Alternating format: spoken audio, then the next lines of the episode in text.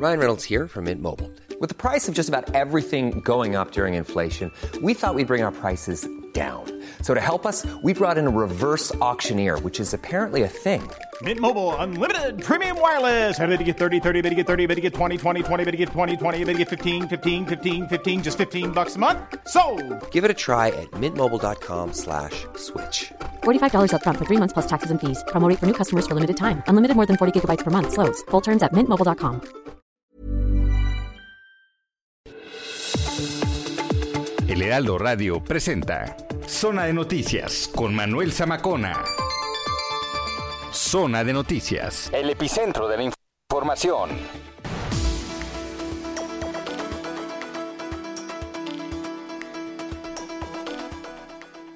Son las 2 de la tarde en punto tiempo del centro de la República Mexicana. Señoras y señores, qué gusto que nos estén acompañando ya en esta tarde de sábado 15 de enero del año 2022. Sábado de quincena. Bueno, eh, normalmente se le dice viernes de quincena, ¿no? ¿Ya checaron sus cuentas? Pero ya, ya les cayó, ya, ¿cómo se le dice a cuando ya, ya chilló la rata, ¿no? Por ahí, ¿qué otra? Ya llegó la luz, ya chilló la marrana. Qué bárbaros. ¿Usted cómo le dice cuando ya llegó la quincena? Lo invito a que participe con nosotros, arroba Zamacona al aire. Ya cayó la quincena. ¿Cómo, se le, ¿Cómo le dice el mexicano cuando ya pagaron? Lo invito a que participe arroba Zamacona al aire. Bueno, usted está en zona de noticias. Qué gusto que nos estén acompañando aquí a través de la señal de Heraldo Radio. La frecuencia que usted sintoniza aquí en el Valle de México es el 98.5 de FM, pero saludamos a todos los que nos siguen a través de el alcance que tenemos en nuestras frecuencias locales, tanto de sur a norte como de norte a sur. Y en Estados Unidos saludamos también a quienes nos ven y escuchan a través de Now Media Radio y Now Media Televisión, aquí a través del canal 22 allá en Atlanta, en Chicago, en Beaumont, en Houston. Saludos a todos nuestros paisanos allá en Estados Unidos. Qué gusto que estén con nosotros. Bueno, a ver, eh, le adelanto un poquito. Eh, la cuarta ola está imparable la verdad, en el tema de los contagios. Sí, a ver, me dice Zamacona, pero es que no es tan agresiva y solo es una gripa. Sí, mire, la verdad, en eso tenemos o tienen ustedes razón quizá, ¿no? Habrá unos que les pegue más que otros, pero pues tenemos vacunas, la mayoría tenemos vacunas. Algunos otros ya nos dio también y eso disminuye pues la efectividad de esta variante Omicron. No quiere decir que esto no vaya a volver a mutar, etcétera, o que regrese incluso la variante Delta, ¿no? No lo digo yo, lo dicen los expertos. Entonces, bueno, pues hay que cuidarnos. Ayer alcanzamos el pico máximo de contagios. Imagínense, más de 44 mil en tan solo 24 horas. Entonces, pues nada más exhortar, ¿no? A seguirnos cuidando, no queda de otra. Y mire, eh, tenemos un gran programa porque el día de ayer eh, platicamos en exclusiva con Alfonso Jiménez. ¿Quién es Alfonso Jiménez? El empresario, nada más y nada menos, un empresario regiomontano que quiere comprar Banamex. Estuve yo con él ayer platicando. Eh, nos dio primicia, tenemos la entrevista, se la voy a presentar, entonces lo invito a que se quede. Es muy interesante lo que nos platicó porque sabe cómo quiere pagar Alfonso Jiménez a través de las criptomonedas. Es un concepto muy interesante, innovador, y ya verá lo que nos dice. Entonces, bueno, pues eh, vamos con lo más importante porque este, tenemos bastante programa cuando son las 2 de la tarde con 3 minutos. Le saluda Manuel Zamacona y esto es lo que se ha generado hasta el momento. Escuche usted, ayer México, México alcanza el pico máximo de contagios de COVID-19 de toda la pandemia al registrarse 44.293 casos y 195 muertes, para sumar 301.107. La COFEPRIS autorizó para uso de emergencia el medicamento Paxlovid, esto de la farmacéutica Pfizer. Se trata del segundo tratamiento contra COVID-19 aprobado aquí en México. La Ciudad de México va a continuar en semáforo color verde por coronavirus a partir del 17 al 23 de enero. Las autoridades dicen que si bien los contagios han incrementado de manera acelerada, la hospitalización se mantiene baja. El gobernador de Tabasco, Carlos Manuel Merino, informó en su cuenta de Twitter que dio positivo a COVID-19. El mandatario señaló que se va a mantener aislado, pero va a continuar con sus actividades. La presidenta del Senado, Olga Sánchez Cordero, se reunió con el consejero presidente del INE, Lorenzo Córdoba, y también el secretario de Gobernación, Adán Augusto López. Hablaron de la consulta de revocación de mandato. Concluyeron en que debe prevalecer el diálogo para resolver los diferendos. A ver, en la semana se dieron con todo, ¿eh? Agarraron los palos, agarraron lo que tenían a la mano y se les fueron encima. Eh, primero Adán Augusto, porque ahorita está encabezando las mañaneras, presenta un plan de austeridad que va dirigido al Instituto Nacional Electoral y le responde Lorenzo Córdoba, ¿no? Evidentemente, tenía que ser así. No les pareció al INE que presentaran este plan de austeridad porque ¿qué incluye? Que a fuerza va la revocación de mandato. Bueno, las bancadas del PAN, PRI y PRD solicitaron al presidente de la Cámara de Diputados, Sergio Gutiérrez Luna, que presente ante la Suprema Corte una controversia constitucional contra el acuerdo presidencial que declara de interés público y seguridad nacional las obras públicas federales. Guatemala y Honduras han disuelto el intento de avance de un grupo pequeño de migrantes que intenta avanzar desde Centroamérica con destino a Chiapas. La mayoría de los extranjeros son de origen nicaragüense, seguido también de hondureños. El gobierno de Estados Unidos ofreció protección a las personas que se ponen en contacto con el Departamento de Seguridad Nacional norteamericano. Esto para dar información sobre cuatro de los hijos de Joaquín Guzmán Loera, quienes son buscados ya por la justicia de aquel país. Le platico en temas internacionales, este sábado un volcán submarino frente a Tonga entró en erupción, lo que provocó un tsunami allá en las costas y alarma además para varios países del Pacífico Sur, también para la costa oeste de Estados Unidos. Este tsunami tocó tierra en las costas del sur de Japón minutos después de que se emitieran las alertas. Las olas se registraron desde el área de Tokohu y también hasta la isla de Okinawa. Corea del Norte disparó por tercera vez en poco más de una semana un proyectil, aparentemente un misil, hacia las aguas del mar de Japón, esto en el marco de las recientes sanciones de Estados Unidos ante el lanzamiento de misiles. Vámonos a los temas deportivos. Mire, nuestro amigo, el señor tenista serbio Novak Djokovic, volvió a ser detenido allá en un hotel en espera de su pues eh, posible deportación de Australia. Aún se desconoce si va a poder participar en el torneo de abierto de Australia, que por cierto ya comienza el lunes. Vámonos a los mejores temas. Los Charros de Jalisco, los Charros ganaron ante los Tomateros de Culiacán el primer juego de la serie final de la Liga Mexicana del Pacífico. Mire, vamos a conocer las condiciones del clima. Nos enlazamos hasta el Servicio Meteorológico Nacional con Jesús Carachure. Él es meteorólogo del Meteorológico Nacional. Jesús, gusto saludarte, ¿cómo estás?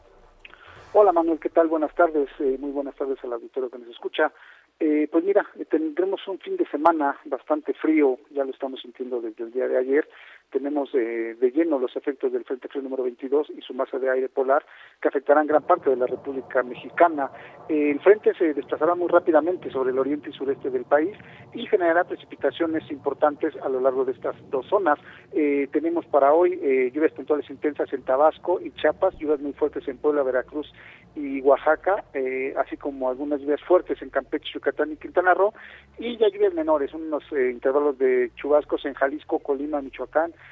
Guerrero, Morelos y el Estado de México, y lluvias aisladas en Baja California, Sonora, Chihuahua, Tamaulipas, San Luis Potosí, Zacatecas, Durango, Nayarit, Guanajuato, Querétaro, Hidalgo, Tlaxcala y aquí en la Ciudad de México. Se esperan algunas lluvias hacia la tarde. Eh, pero bueno, lo más importante o lo más eh, duro de este de los efectos de este sistema frontal número 22 y su masa de aire polar será el marcado descenso de temperatura que ya estamos empezando a sentir aquí en la Ciudad de México y en gran parte de la República. Eh, se esperan temperaturas bajas, sobre todo en zonas altas, con registros por debajo de 0 grados centígrados en zonas montañosas del norte y centro del país. Eh, asimismo se espera un evento de norte eh, de muy fuerte e intenso en el litoral de Golfo de México, Istmo y Golfo de Tehuantepec, con rachas que pueden superar los 100 kilómetros por hora en costas de Tamaulipas, Veracruz y en el Istmo de Tehuantepec. Eh, asimismo se espera o hay condiciones para la posible caída de nieve o aguanieve en cimas montañosas por arriba de 4.000 metros de, sobre el nivel del mar del centro y oriente de la República Mexicana, es decir, en los picos máximos en el nevado de, de Toluca, Popocatépetl, Iztaccíhuatl, eh, pico de Orizaba. En, esta zona se espera caída de nieve o agua nieve durante las próximas horas. Pues estos son los efectos que se esperan durante este día, hoy y mañana, generados por el paso del Frente Frío número 22 y su masa de aire polar. Ese es mi reporte desde el Servicio Meteorológico Nacional de la Conagua. Regresamos al estudio. Estamos muy pendientes. Muchas gracias. Que tengas buen día, Jesús. Igualmente, saludos a todos que tengan buen fin de semana. Gracias, es Jesús Carchure desde el Servicio Meteorológico Nacional. En las calles de la capital, Javier Ruiz, ¿cómo estás? Qué gusto saludarte, Javier. Manuel, y pues a manejar con bastante precaución, principalmente para quien transita en la Avenida de los Constituyentes, llegando a la calle de General Montesinos, pues desafortunadamente el conductor de una motocicleta pues perdió el control y pues derrapó, desafortunadamente pues ya también falleció. Llegaron paramédicos de la Cruz Roja Mexicana para brindarle los primeros auxilios, sin embargo, pues nada pudieron hacer para salvarle la vida a este hombre, el cual no ha sido identificado, únicamente pues se sabe que es de una edad de aproximadamente 35 40 años de edad y pues transitaba en una motocicleta en color rojo. El cuerpo todavía se encuentra en el carril extrema derecha, esto es en dirección hacia la autopista urbana, es por ello que tenemos la reducción de carriles, hay que utilizar el bloque de extremo izquierdo, el avance es un poco más aceptable, esperan que lleguen los servicios periciales y retiren el cuerpo y lo lleven hacia el anfiteatro correspondiente. El sentido opuesto de constituyentes, el avance en general es bastante aceptable para quien desea llegar hacia lo que es eh, Paseo de la Reforma, hacia Periférico en general, el avance es constante, únicamente moderar la velocidad. De momento, Manuel, es el reporte que tenemos. Muchas gracias, estamos pendiente, Javier. Estamos atentos, hasta luego, buena tarde. Muy buena tarde.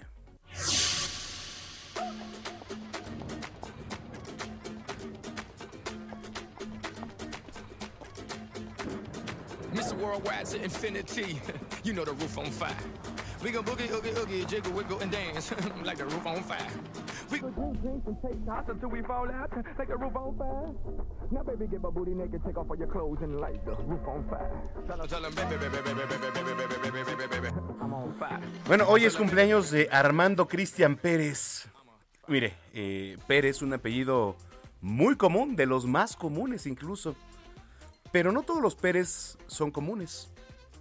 Usted eh, quizá, digo, Armando Cristian Pérez y homónimos, hay muchos. Pero ¿qué cree? Mundialmente usted lo conoce como Pitbull. Que por cierto, todo lo que toca lo vuelve éxito, ¿eh?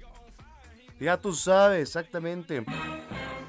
Pitbull nació el 15 de enero de 1981 en Miami, Florida, allá en Estados Unidos. En la industria musical es muy conocido por su trabajo como cantante, rapero, compositor y productor musical. Y además yo le agregaría que todo lo que toca lo vuelve éxito. Es Pitbull. you ever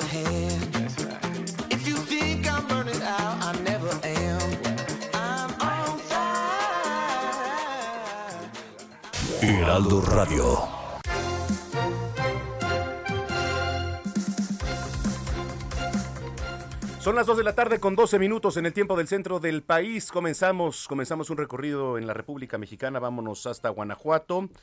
Por el secuestro de esta empresaria sentenciaron ya 60 años a José Antonio Yepes, alias El Marro. Gabriela Montejano, qué gusto saludarte. Buenas tardes. Hola, ¿qué tal? Muy buenas tardes. Pues sí, fue sentenciado a 60 años de cárcel José Antonio Yepes Ortiz, alias El Marro, por el secuestro de una empresaria guanajuatense que fue rescatada al momento de la captura del líder del cártel de Santa Rosa de Lima.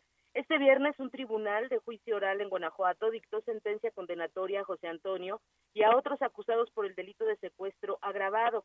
Hay que recordar que al momento de la captura del Marro, y cinco de sus cómplices, aquel 2 de agosto del 2020 en Juventino Rosas, fue liberada una mujer empresaria que se encontraba privada de su libertad, por lo que la Fiscalía Estatal los acusó por el delito de secuestro. El día de ayer se emitió esta sentencia condenatoria en la que se impusieron pues la sanción de pena privativa de la libertad de 60 años y una multa de 347.520 pesos para cada uno de los acusados.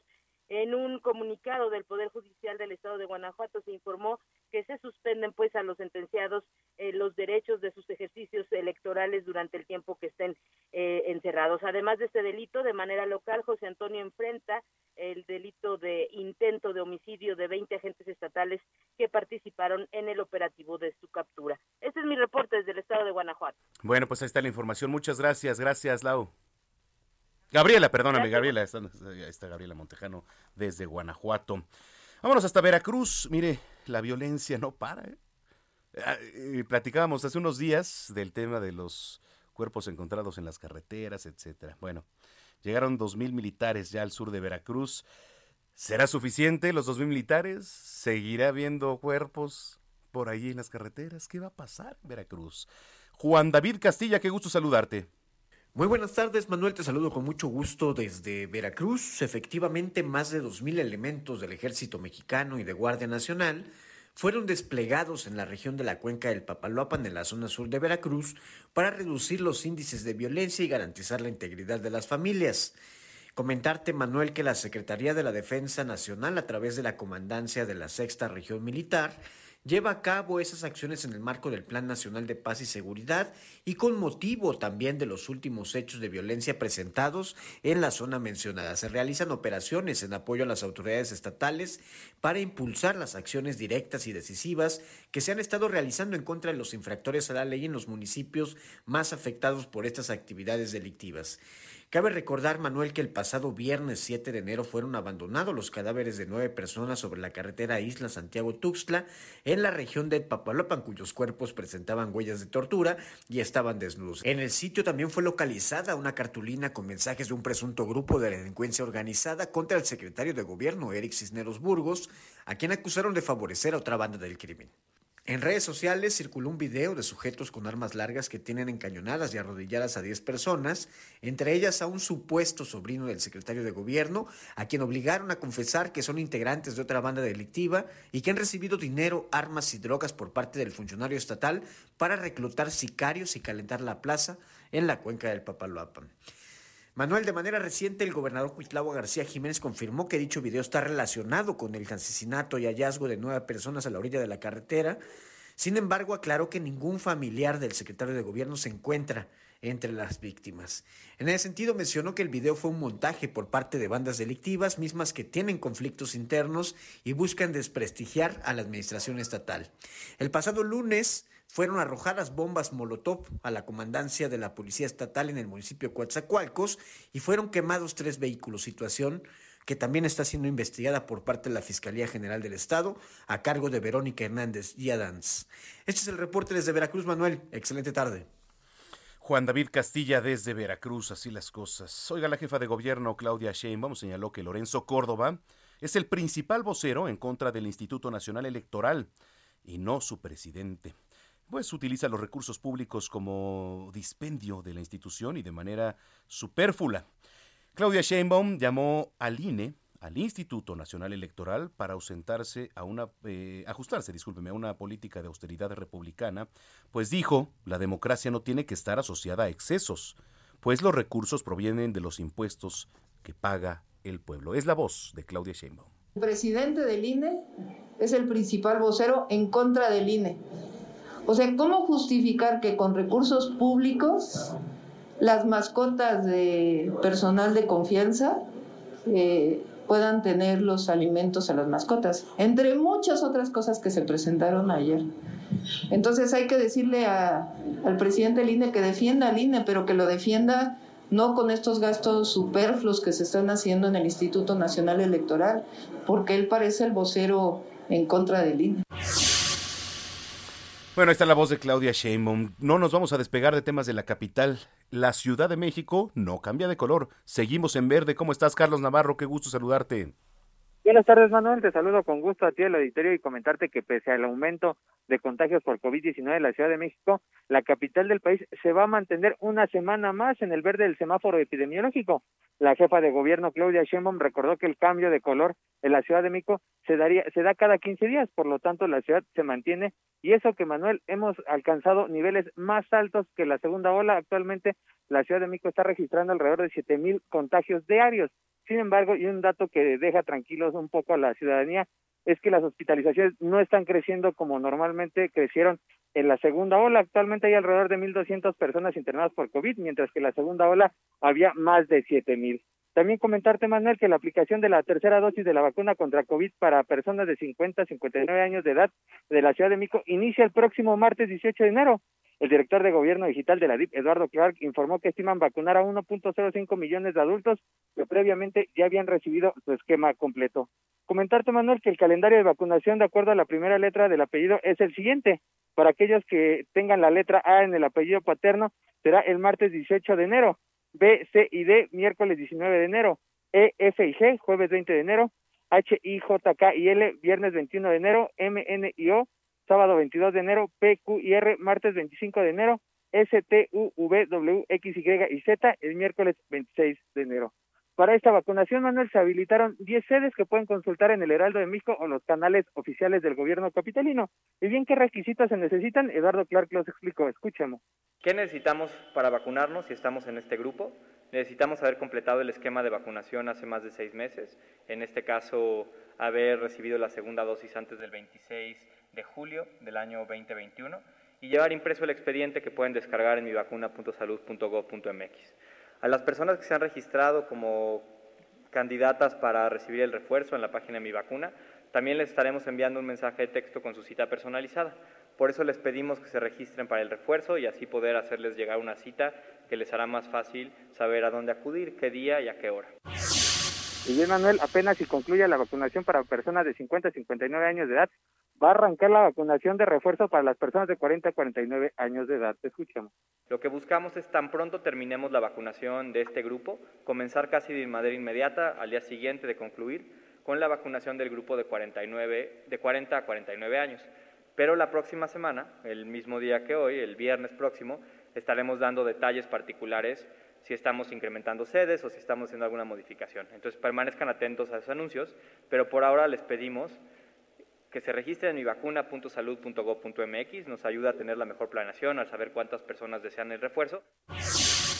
Y por último, comentarte, Manuel, que para aquellas personas que no han recibido su primera o segunda dosis, se está habilitando el Pepsi Center. Este estará operando del martes 18 de enero al viernes 21 de enero, aplicando la vacuna de AstraZeneca. Así es que para aquellos rezagados, el Pepsi Center estará abierto del 18 al 21 de enero. Manuel, la información que te tengo. Ahí está muy bien. Bueno, pues este, estamos pendientes. Gracias, Carlos. Buen fin de semana.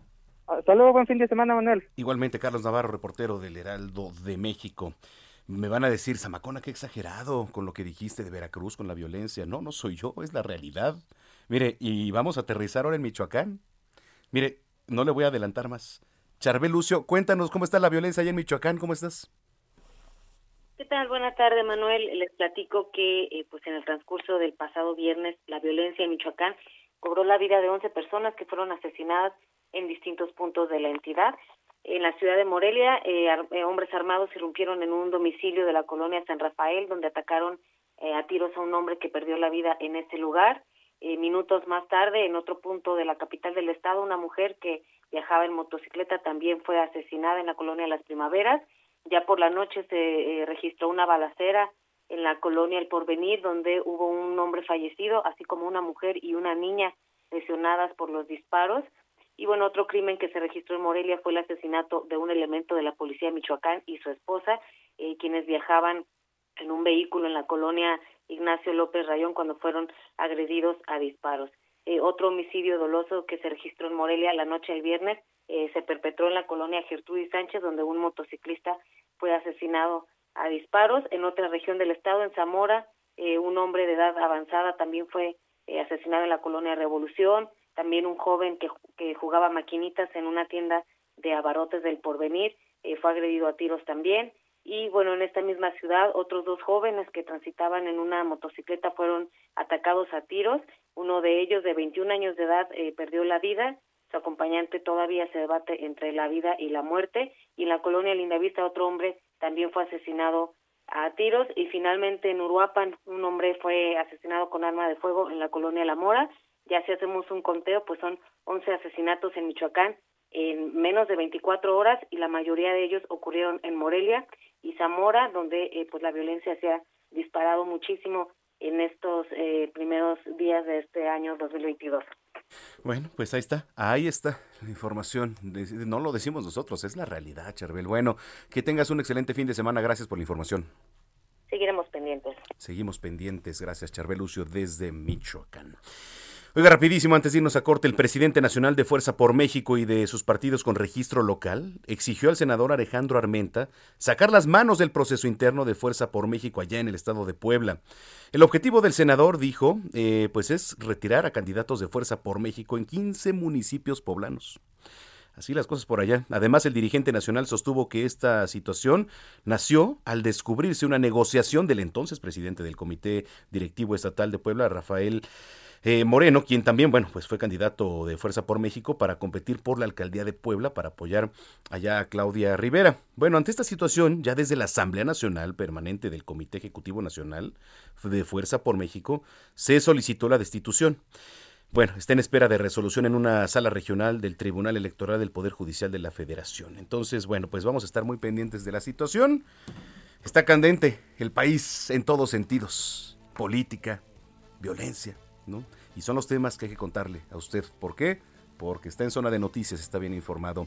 Son las 2 de la tarde, 24 minutos. Este. mm, ¿Qué estamos escuchando? Arrancamos las efemérides, ¿no? Es agárrense de las manos, ¿está?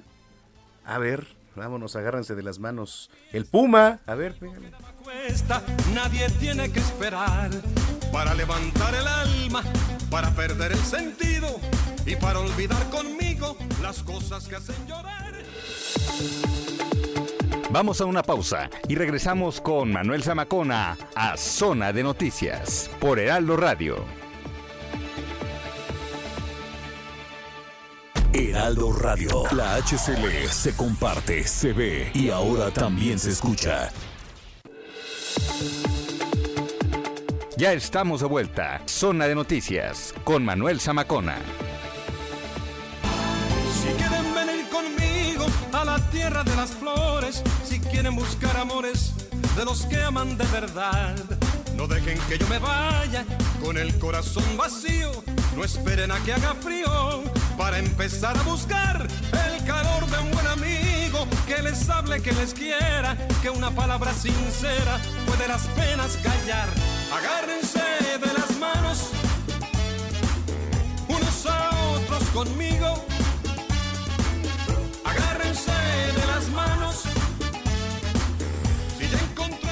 José Luis Rodríguez, el Puma. ¿Qué no es el secretario de Trabajo, no va? no, pues es que se llama igual. José Luis Rodríguez.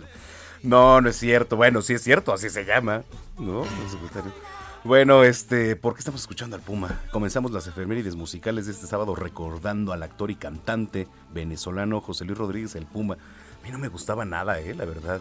Ay, Zamacona, que es, bueno, pues sí, pero cada quien sus gustos. ¿Quién? ¿Su hija? Ah, no, no le he visto. Este, órale, Uh, Génesis la, se llama la, su hija. chulada. Órale, Victorín. Bueno, pues el Puma cumplió 79 años ayer 14 de enero y por eso estamos escuchando Agárrense de las manos, una de sus canciones más reconocidas, que bueno, pues forma parte de su álbum titulado El último beso, publicado por cierto en 1985.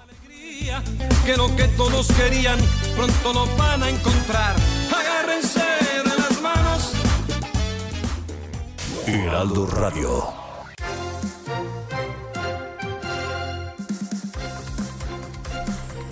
Las 2 de la tarde ya con 32 minutos. Eh, hace rato hacíamos enlace con nuestro compañero Carlos Navarro, quien ya nos adelantaba aquí en la capital. Seguimos en semáforo color verde.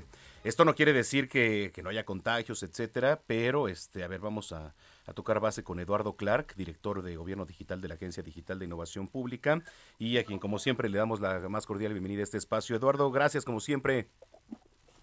Hola, un gusto acompañarlos. Gracias por la invitación. Al contrario, oye, a ver, platícanos, ¿cuál es la situación de la capital? Aquí seguimos en semáforo verde, ¿cierto? Eh, Cierto, y lo que estamos viendo en la ciudad, creo que ya muchos lo conocen, es tal vez el momento de más contagios identificados en lo que llevamos de toda la pandemia.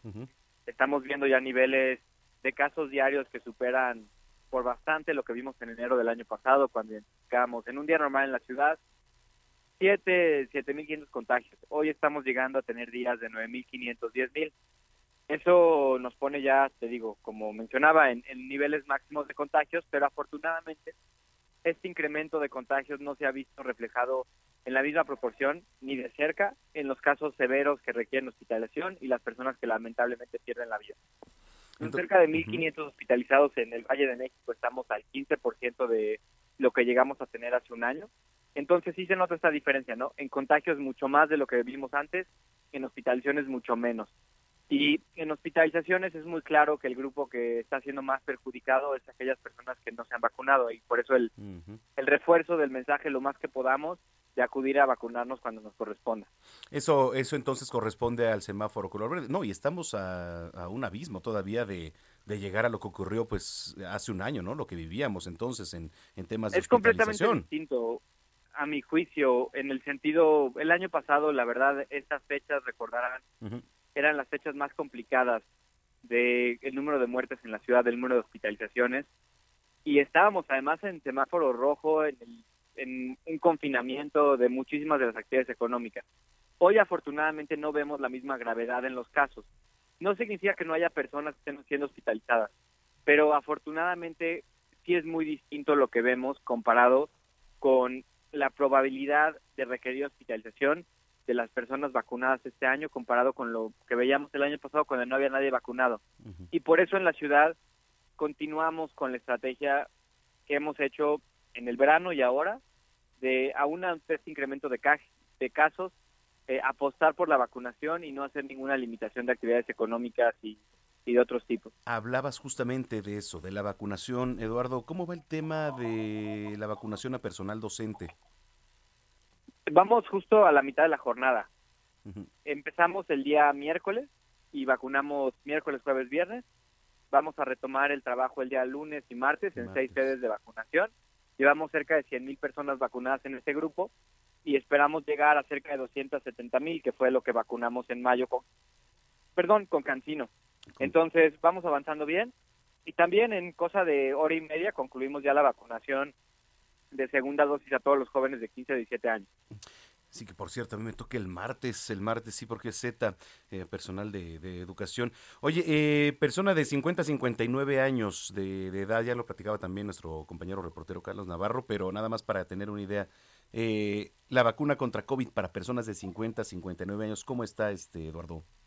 Ya nos dieron el, el visto bueno para dar el banderazo de salida a los refuerzos de todas las personas que tengan 50 a 59 años este próximo martes. Vamos a poner 10 sedes por toda la ciudad, las pueden consultar en las redes sociales del gobierno de la Ciudad de México o en vacunación.cdmx.gov.mx. En un rato quedan arriba. Y cualquier persona que tenga más de 50 años y quiera vacunarse con el refuerzo, ya lo único que necesita es comprobar su edad y que hayan pasado seis meses de que completó su esquema original. Vamos a estar vacunando a 1. Un, un ligeramente más de un millón de personas, son un millón cincuenta mil personas de este grupo de edad, entre el martes de la próxima semana y el siguiente miércoles. Son siete, son nueve días prácticamente de vacunación. Y tan pronto terminemos eso, nos vamos y comenzamos con los de 40 a 49. Ok, muy bien, para estar al pendiente. Y ya nada más para finalizar, el tema de las pruebas COVID, eh, los kioscos han aumentado, siguen igual, ¿cómo encontrarlos? ¿Hay suficientes pruebas? ¿Cómo está la situación? Hemos venido aumentando de manera importante el número de pruebas. En las últimas tres semanas hemos crecido casi cinco veces las pruebas disponibles en los kioscos, pasando de hacer cerca de cinco mil a ahora hacer cerca de 30 mil. Estamos en máximos históricos de número de pruebas. Creo que ha habido un poco de confusión con personas que piensan que hemos bajado ese número. No, por el contrario, lo hemos incrementado y seguimos viendo de qué manera incrementarlo. Lo que sí estamos viendo es una demanda que nunca habíamos tenido antes en el número de personas que acude a hacerse la prueba. Y por eso las recomendaciones no solo del gobierno de la ciudad, pero también de otras instituciones internacionales como la Organización Mundial de la Salud, de hacer el uso más racional posible de las pruebas. ¿Y a qué nos referimos por eso? Focalizar el uso de pruebas en personas sospechosas. Por eso le pedimos a las personas que no acudan a los kioscos simplemente por hacerse una prueba porque se la piden en el trabajo, en la oficina, sin tener ninguna sospecha. Eso es algo que es muy importante en este momento. Y es que luego les están pidiendo comprobantes, ¿no? En los trabajos. Sí, y mira, comprobantes, hay dos tipos de cosas que te pueden pedir en el trabajo para que los que nos escuchan lo tengan claro. Si ustedes tienen síntomas de COVID, si ustedes son sospechosos de COVID con una enfermedad respiratoria que estén notando, con síntomas como puede ser fiebre, dolor de garganta, lo que ya conocemos todos, pueden ir a hacerse una prueba con mucho gusto, pero también tienen la opción, si están en el sector formal en el, y afiliados al IMSS, de hacer su comprobante de discapacidad directamente en línea. Eso les permite llevar su, su- los días de incapacidad en su casa sin tener que ir a hacerse una prueba y tener los mismos derechos laborales que si hubieran presentado esa prueba positiva. No tienen que hacérsela si no quieren hacerla. Y en segundo lugar, lo que también les pedimos a todos los negocios de la Ciudad de México, a todas las cámaras, es no le pidan a sus empleados una prueba negativa para ir a trabajar si esa persona no tiene sospecha de COVID. ¿Por qué? Porque no tendríamos capacidad ni la Ciudad de México ni ningún lugar del mundo para hacer diario pruebas negativas a todas las personas sin sospecha. Tendríamos que hacer cuatro, cinco, seis millones al día. Esas son las dos recomendaciones fundamentales para el uso racional de pruebas. Oye, ya nada más, hablabas de negocios. Ahorita que tocaste el tema de, de negocios, escuchaba yo a la jefa de gobierno en la semana decir, este, no, a ver, eh, no se van a cerrar los negocios, porque, ah, digo, naturalmente con todo esto que está ocurriendo de los contagios, este, había empresarios, ¿no? De pequeñas, medianas empresas que estaban preocupados, ¿no? Porque si se regresaba quizá al semáforo color naranja, que si se les cerraban sus negocios, ¿qué decirles a, a todos los eh, empresarios, a los negocios, Eduardo?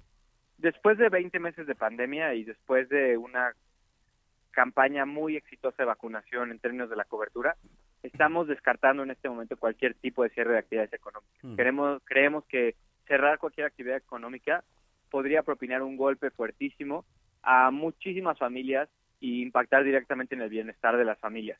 Por esa razón, estamos tratando de que quede claro que la política en este momento en la Ciudad de México es continuemos vacunando con los refuerzos, tenemos las pruebas, tenemos que reforzar el- medidas como el uso del cubrebocas, lo que ya sabemos tú, yo y los nueve millones de personas que vivimos en esta ciudad, pero no pasa la política de mitigación de contagios por un cierre de actividades económicas. Correcto. Bueno, pues eh, como siempre, Eduardo, muchas gracias y si lo permites, están, estamos en comunicación.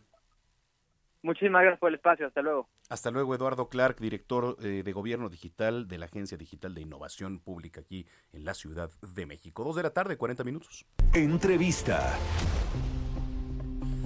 A ver, eh, el tema, pues sí, del mes, quizá del año, ¿no? La venta de Banamex. Me da muchísimo gusto saludar ahora aquí en, estos micrófonos en radio a Roberto Aguilar, director editorial de Forbes México y colaborador de Heraldo Media Group. Y Robert, qué gusto saludarte ahora por acá en estos lares. ¿Cómo estás, Manuel? Me da mucho gusto saludarte. A mí, eh, y bueno, pues a tus órdenes, sí, tienes razón. Yo creo que esta es la nota del año, seguramente. Sí, por supuesto. Oye, ¿cómo empezar a entender lo que sucedió con, con City Banamex? Ahora, bueno, el desprendimiento de Citigroup, etcétera. ¿Cómo empezar a entender todo esto, Roberto? Fíjate, Manuel, que eh, lo que está sucediendo con la banca que está enfrentando mayores riesgos eh, en muchos sentidos. Yo lo diría, uno de los principales es el regulatorio, porque pues ha habido más reglas que son mucho más vigilantes de las actividades de los bancos, pero en el caso del de la banca en general también están enfrentando pues la gran amenaza que representan las famosas fintech, esas empresas de tecnología financiera que hoy están demostrando que pueden hacer negocio, que pueden generar y dar servicios, eso también es muy importante, sin tener una estructura de costos tan amplia y tan pesada como la banca, porque la banca tradicional, la de menudeo, la que vemos en las calles, es la banca eh, de sucursales, pues sí tiene un componente importante. Y en la coyuntura actual, Manuel, de, de la pandemia, una de las principales lecciones de, la banca, que, aprendió la banca, fue que puede operar sin muchas sucursales.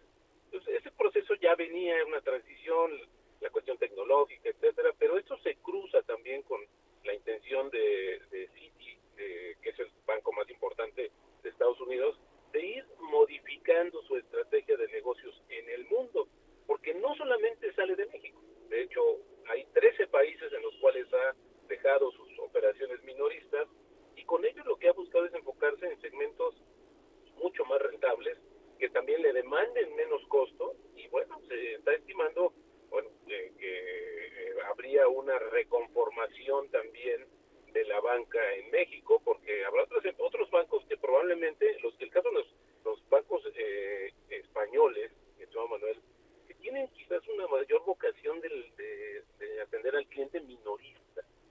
Y ahí vemos dos grandes competidores.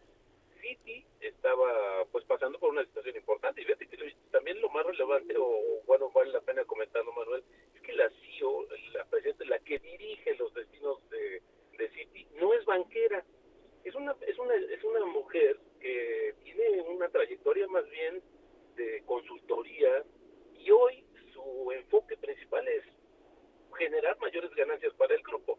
Ahora, si tú no vendes más, eh, gasta menos y esa fórmula nunca va a fallar. Entonces, en todo caso, lo que quieren hacer ahora es desprenderse de estas operaciones. Ahora, es muy sonado, es, es muy, hace mucho ruido, también eso hay que reconocerlo, porque en su momento, pues, no es un mal negocio para Citi estar en México.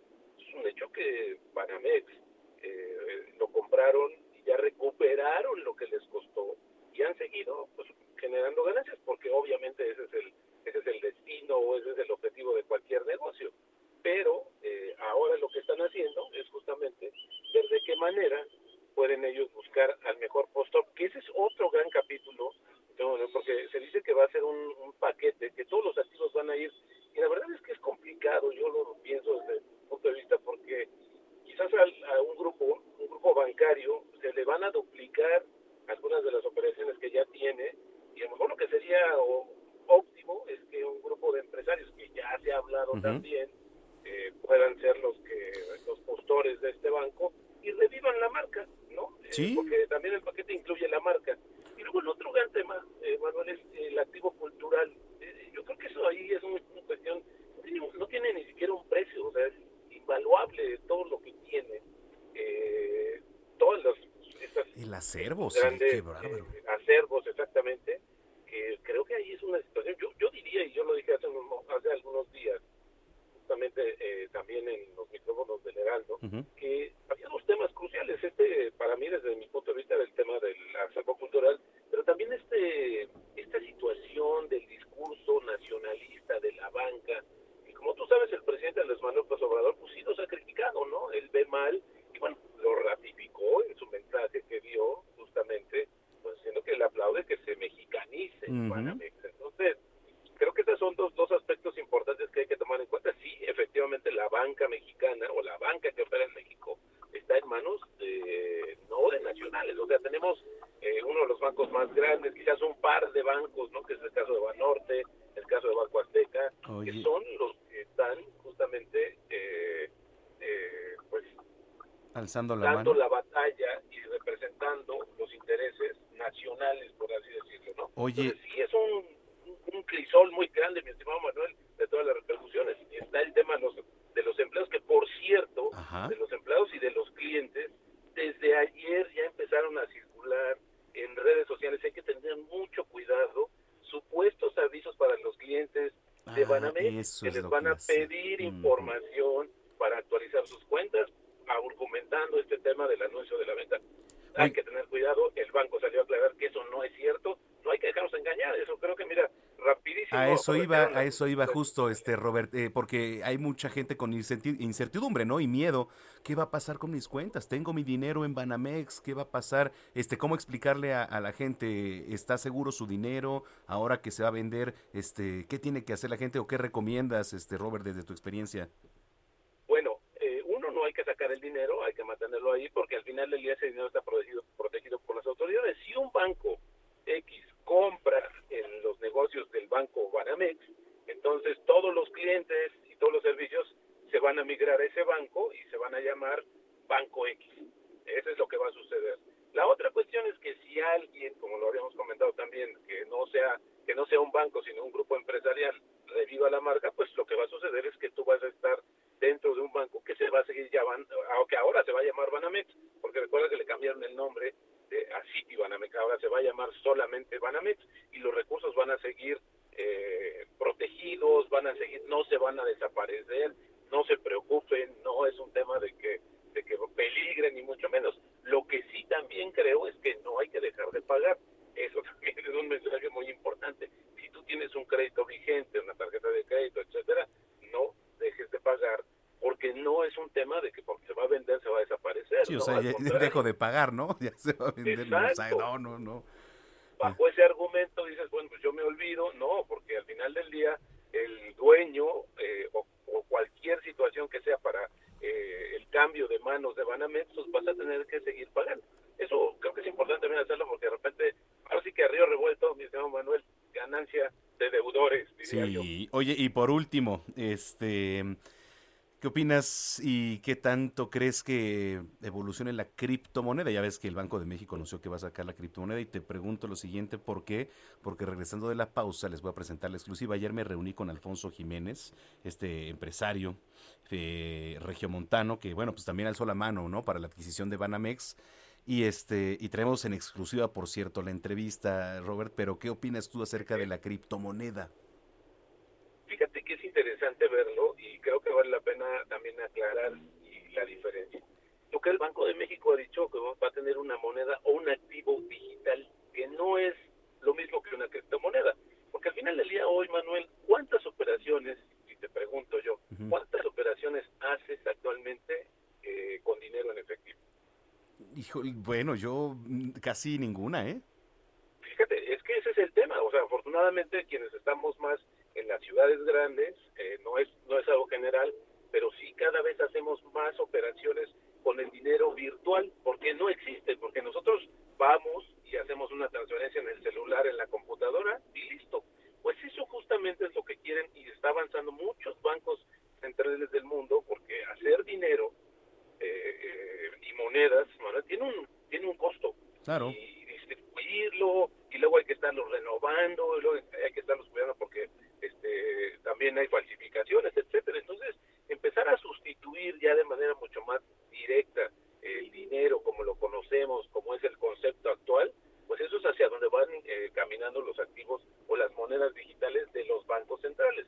Pero las criptomonedas tienen una referencia diferente porque están basadas en una en un activo como pueden ser minas de oro, como pueden ser todas estos eh, estas cadenas, estos blockchains que lo que hacen es básicamente no hay una un, un cómo te diré un respaldo quizás y por eso ha habido muchas cosas, pero al final del día las criptomonedas ya forman parte de este gran eh, ecosistema financiero en el mundo y ya están tomando una fuerza importante al grado tal, mismo Manuel, que hoy hay surgimientos de muchas otras monedas que están respaldadas en otros activos y que obviamente lo que va a suceder es que con el transcurso del tiempo se van a ir rompiendo estas barreras. En México no están autorizadas todavía, pero eso no quiere decir que también estén mal o que estés incurriendo en un delito. Eso sí es importante también comentarlo. Órale. Oye, este, Robert, eh, como siempre te agradezco tu análisis, me dio mucho gusto saludarte por aquí y estamos en comunicación.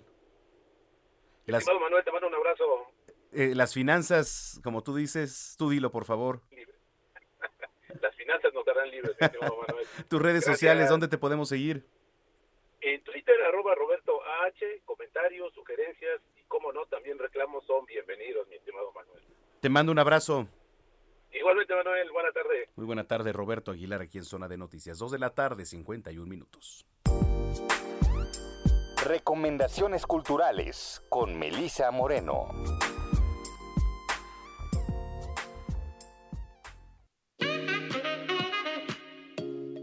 Bienvenidos a la Agenda Cultural del Heraldo de México. Yo soy Melisa Moreno, editora de artes, y esta es la selección de eventos para Zona de Noticias. En el retorno 201 de la Ciudad de México, Guillermo Arriaga pasó su infancia, adolescencia y parte de su juventud. Ahí su narrativa se topó con historias en donde afloran la violencia y el amor, la ternura y la brutalidad, la paz y la furia. Con agudo instinto callejero, Arriaga presenta personajes llenos de intensidad y de contradicciones. En sus historias desnuda el alma humana, como el escalofriante Lili, que relata lo que unos chicos le hacen a su prima con retraso mental, o trilogía, que retrata la violencia de tres judiciales sobre un inocente que cometió el error de pasar frente a ellos. Retorno 201 es el primer libro de cuentos del autor. Retorno 201 de Guillermo Arriaga es editado por Alfaguara. Silo, semillera de memorias tlatelolcas del artista Laura Valencia Lozada, se presenta en el Centro Cultural Universitario Tlatelolco. Esta propuesta estética es una instalación sonora inspirada y de hecho que retoma la forma de los silos o almacenes de granos para preservar, de la misma manera que contenedores lo hacen con las semillas, al conjunto de memorias y vivencias de los habitantes del barrio de Tlatelolco, donde convergen la historia y la lucha, la fiesta y la tragedia. Estas memorias orales nos permiten recordar de dónde venimos como sociedad, cuáles son nuestras necesidades no resueltas como especie, así como también evocar la forma en que se tiende la mano los unos a los otros en casos de crisis, como lo fue el sismo de 1985 o la matanza de estudiantes del 68. Silo, semillera de memorias tlatelolcas, se presenta hasta octubre. Visitando al señor Green, protagonizada por Alberto Lovnitz y José Ramón Berganza, es una obra divertidamente conmovedora sobre lo que nos separa y nos une de vuelta. Un joven ejecutivo que al manejar en la caótica ciudad de Nueva York, sin querer, casi atropella a un malhumorado anciano, el señor Green. El gobierno, en vez de multarlo, decide que tendrá que visitar todos los jueves al señor Green como servicio comunitario. El tiempo pasa y lo que parecen ser dos seres completamente diferentes en realidad son más parecidos de lo que creen. La temporada se presenta en el Teatro Milán y los boletos se encuentran disponibles en las taquillas del teatro. No olvide checar si hay cambios en las funciones debido a la pandemia. Esta fue la agenda cultural de esta semana. Yo soy Melisa Moreno y me encuentras en arroba melisototota. Nos escuchamos la próxima semana.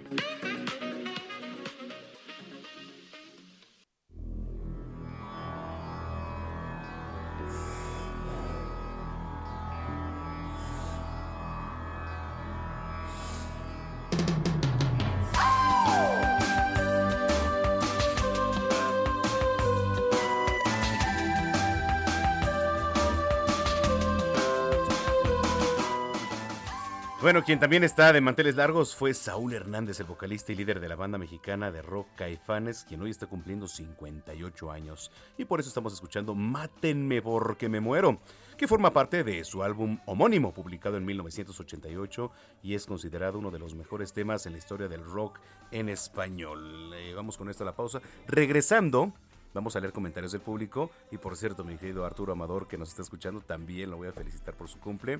Y ya verán también qué otra felicitación. Oiga, eh, ¿cómo le dice cuando ya cayó la quincena aquí en nuestro país? Eh, decíamos, ah, bueno, tengo algunos comentarios aquí en Twitter, regresando de la pausa los leo.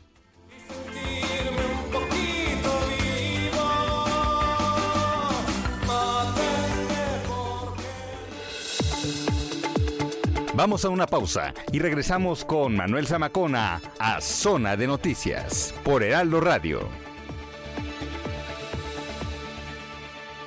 Heraldo Radio 98.5 FM, una estación de Heraldo Media Group, transmitiendo desde Avenida Insurgente Sur 1271, Torre Carrachi, con 100.000 watts de potencia radial.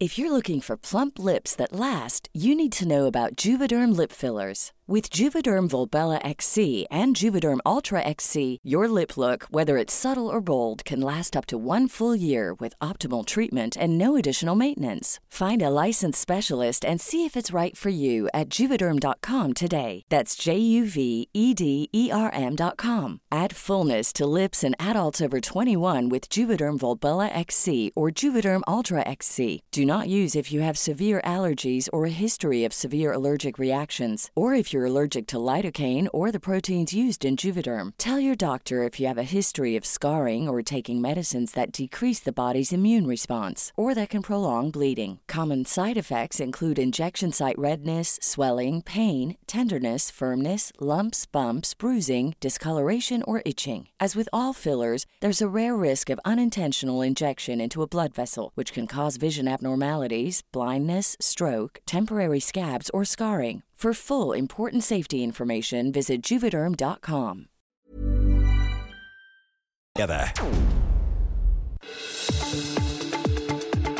Ya estamos de vuelta. Zona de Noticias con Manuel Zamacona.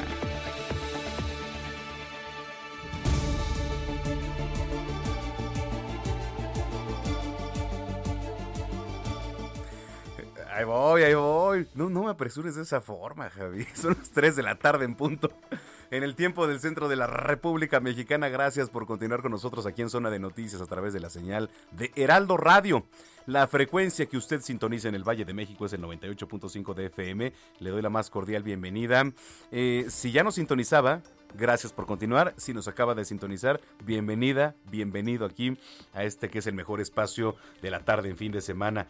Eh, bueno, nos queda mucha información por delante, eh, muchísima. Eh, Ignacio López Tarso, el icónico actor, cumplió nada más y nada menos que 97 años de edad.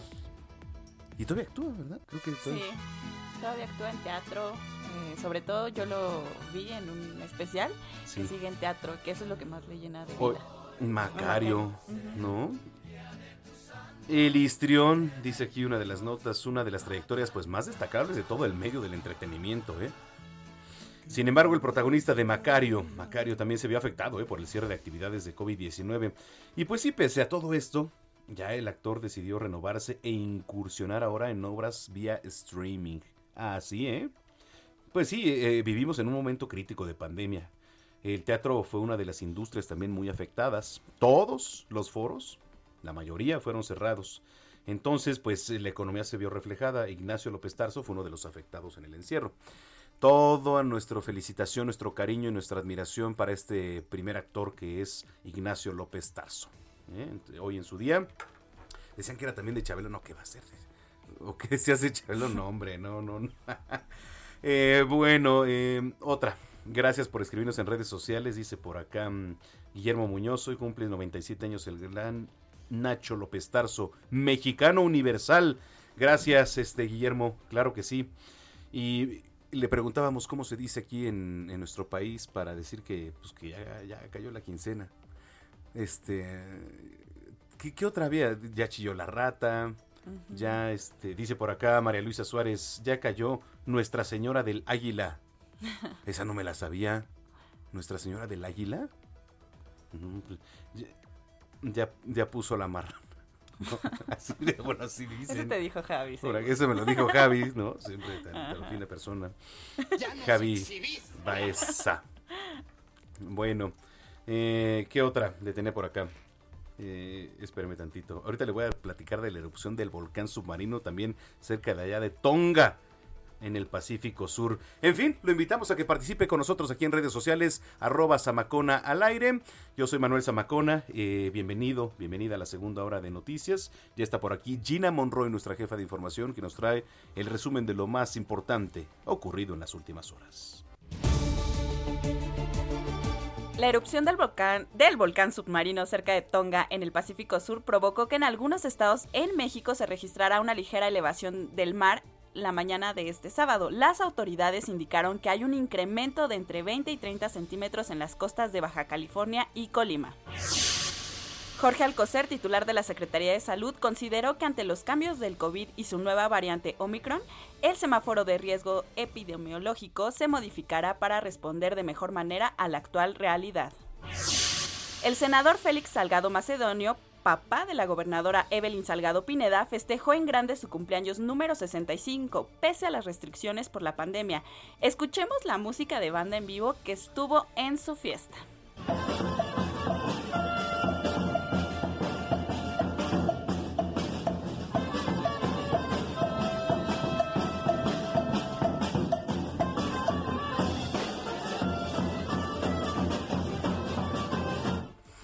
Pues así festejó el senador Salgado Macedonio. Algún, cabe destacar que en los videos algunos eh, asistentes sí llevaban sus cubrebocas, pero pues Ajá. él cantó, ya sabes. Y seguro se los dejaban para echar el drink, ¿no? Sí, y para ajá. comer y todo. Entonces en plena Ajá. pandemia y sobre todo en Guerrero que también tiene índices, índices altos en Oye, ¿no te invitaron? No, todavía no. ¿No te invitaron? No, a la no tengo ese Salgado? privilegio. ¿A ti, Héctor, no te invitaron a la fiesta? ¿A ti, Javi? ¿No? Sí, no.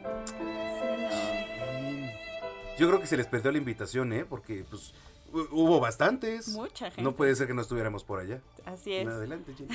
La Comisión Nacional de los Derechos Humanos, cambiando de tema, exige investigar el hallazgo de un bebé muerto al interior de un contenedor de basura en el Centro Estatal de Reinserción Social en San Miguel, Puebla. En noticias internacionales, desde este 19 de enero los estadounidenses podrán solicitar el envío gratuito a sus casas de test rápidos de COVID-19 en medio del alza de contagios por la variante Omicron en el país.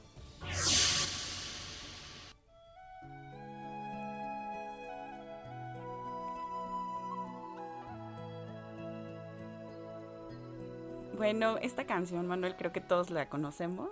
Sí. este, de Celine Dion, de Titanic. Eh, fíjate que anunció la cancelación de su gira en Estados Unidos debido a problemas de, salud. Eh, ella ya había cancelado presentaciones programadas en Las Vegas, oeste de Estados Unidos, entre noviembre de 2021 y febrero de 2022. Entonces, de nueva cuenta por problemas de salud, no va a tener su gira. Sí, me habló Celine Dion, me dijo esto, yo voy a cancelar allá, pero bueno, dije, no, no te preocupes. No pasa nada. No pasa nada. Primero la salud. Primero la salud. Así es. todo. Bueno, es la información. este, ¿dónde te seguimos en redes? En arroba Ginis28. Muy bien, muchas gracias Gina. Gracias.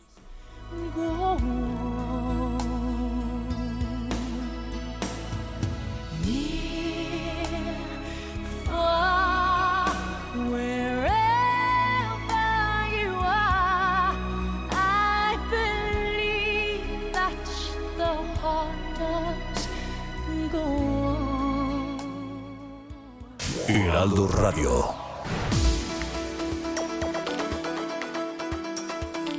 Déjeme le platico que la jefa de gobierno, Claudia Sheinbaum, anunció que a partir de hoy, escuche, ¿eh? a partir de hoy la tarjeta de movilidad integrada se va a poder usar en el transporte concesionado, con el que, bueno, pues se consolida un verdadero paso ya la movilidad integrada, al no solamente contemplar el metro, metrobús, cablebús, trolebús y RTP. Al tener un sistema como el Metrobús de tarjeta, va a tener más control el dueño del autobús, la empresa. Vamos a poder capacitar de mejor manera a los conductores de este sistema de transporte y saber que realmente están operando para beneficio del usuario y la distribución de los recursos no va a depender de cuántas personas se están subiendo, sino de algo fijo, de tal manera que inclusive el conductor del autobús tenga mucho más certeza de cuánto va a recibir mes con mes, independientemente del número de usuarios. Es decir, es una revolución en el transporte público de la Ciudad de México. Sí, bueno, pues al poner ya en marcha las primeras unidades con eh, validadores para el cobro con la tarjeta en el centro de transferencia modal, que es el CETRAM Tacuba, la mandataria capitalina dijo que mm, esto es algo innovador porque forma parte, bueno, pues ya del programa de chatarrización de unidades obsoletas para dar paso a la modernización del transporte con autobuses seguros y también con un buen servicio. Que sí, efectivamente necesitamos innovarnos, necesitamos siempre renovar, entonces, pues qué bueno que se está haciendo esto. Son las 3 con 8. GastroLab. Historia, recetas, materia prima y un sinfín de cosas que a todos nos interesan.